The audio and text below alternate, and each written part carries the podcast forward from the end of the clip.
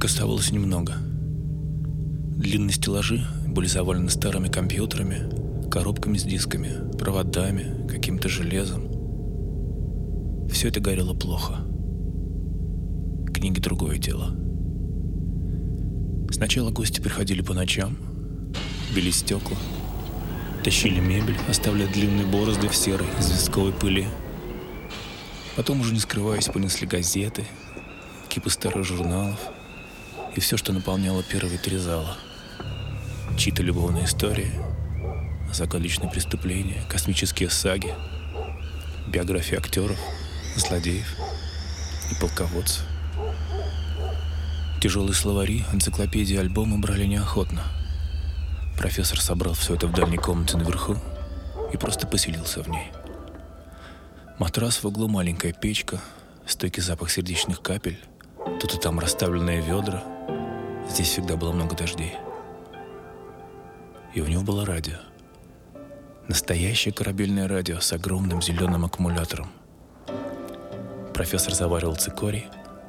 Они слушали переговоры морской охраны и листали гигантские, разбухшие от тома. Учебники по навигации, атласы созвездий, ветров и облаков. И это было волшебство.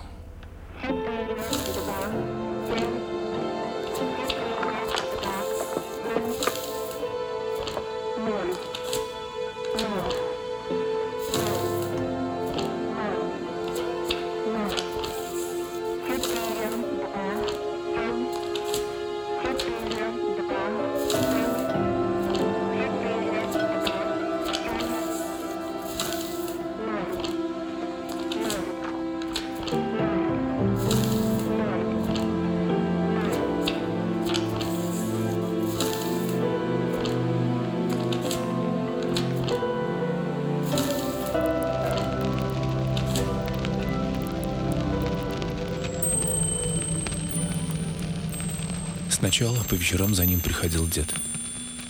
Спустя время он и сам поселился в одной из этих пустующих лабораторий. А однажды сюда пришла Тина. Уже полгода продолжались эти странные новые дожди. И она появилась на пороге в своей прекрасной желтой накидке не по росту, сама чем-то похожая на мокрую черную птицу. Печь трещала сырым кленовым паркетом, пузырился расплавленный лак — Нужная книга, конечно, нашлась, как потом нашлись и другие. Профессор колдовал над ароматом цикорием, насвистывая одну и ту же мелодию. Она всегда исполнялась, когда наступал свистящий диалог с чайником. Горячий пар растворялся в холодном воздухе, а дожди все не уходили. Но как-то уже и не мешали, пока...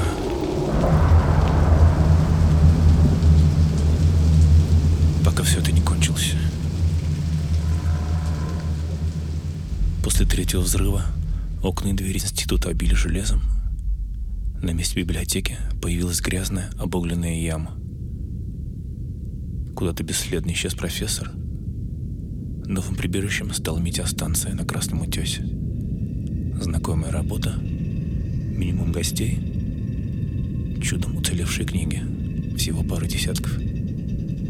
Остров на горизонте, туман и город у подножия — Хоть и нередко, но теперь уже ненадолго, неохотно и почти всегда с неприятностями. На этот раз какими-то крупными неприятностями.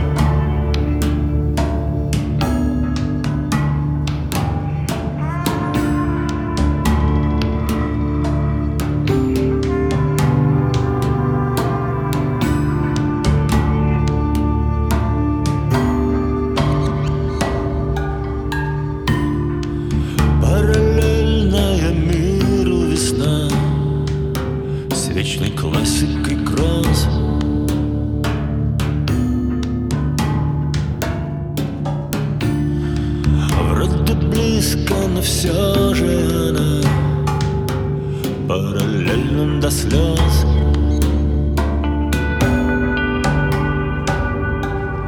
Просто на дне океана, где гулко и пусто лениво листая.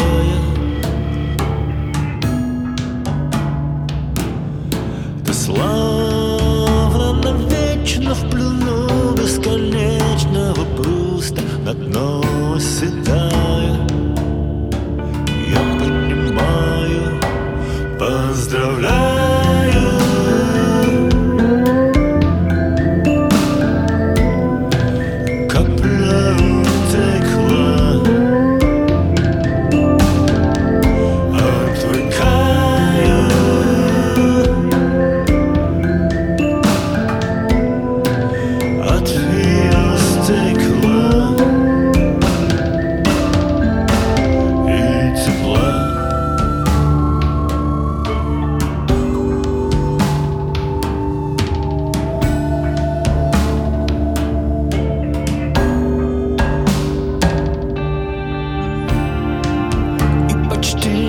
невозможен побег. Хоть весь мир обесточен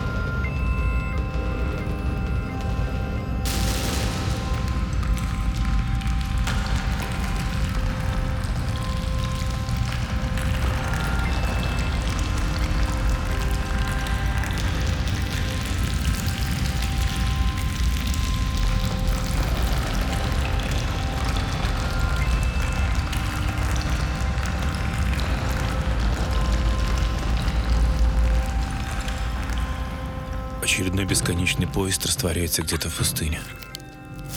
Скорпионы тревожно застыли, хвосты их упруго дрожат. Эта лестница не выглядит такой уж старой. Ржавые железные крючья, унылая бетонная труба. Полустертые надписи на французском, арабском и, кажется, турецком. Ну, конечно. Зажигалка все время гаснет. Восходящий подземный поток, убегающий в преисподнюю струйки зеленого песка. И там внизу все светлеющий круг надежды. Спуск заканчивается. В начале темной низкой сводчатой норы, словно кем-то специально оставленная армейская керосиновая лампа. Дрожащие тени, глубокие борозды на стенах и воздух влажный, свежий и большой. Он идет ему навстречу. Коридор постепенно расширяется, превращаясь в просторную пещеру. Стены незаметно расступаются, сливаются с темнотой.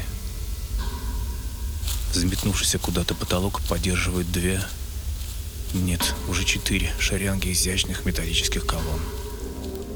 В паутине беспорядочно накрученных проводов тут и там сушится одежда. Тускло мерцают настоящие электрические лампочки – их свет отражается в темной воде длинного подземного канала. Десятки спокойных, но колючих глаз следят за ним из пульсирующего полумрака влажного подземелья.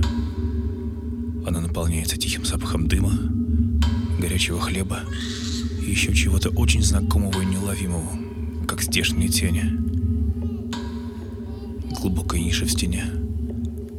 Армейская двухэтажная кровать — Маленькая печка, аккуратно сложенные дрова, обломки старинной мебели. Радио. Цикорий.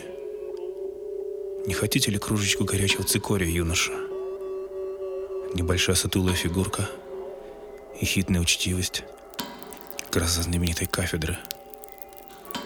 Стойкий запах сердечных капель. Конечно, профессор. Две таблетки сахарина, как всегда. И стакан воды, пожалуйста. Обычной кипяченой воды.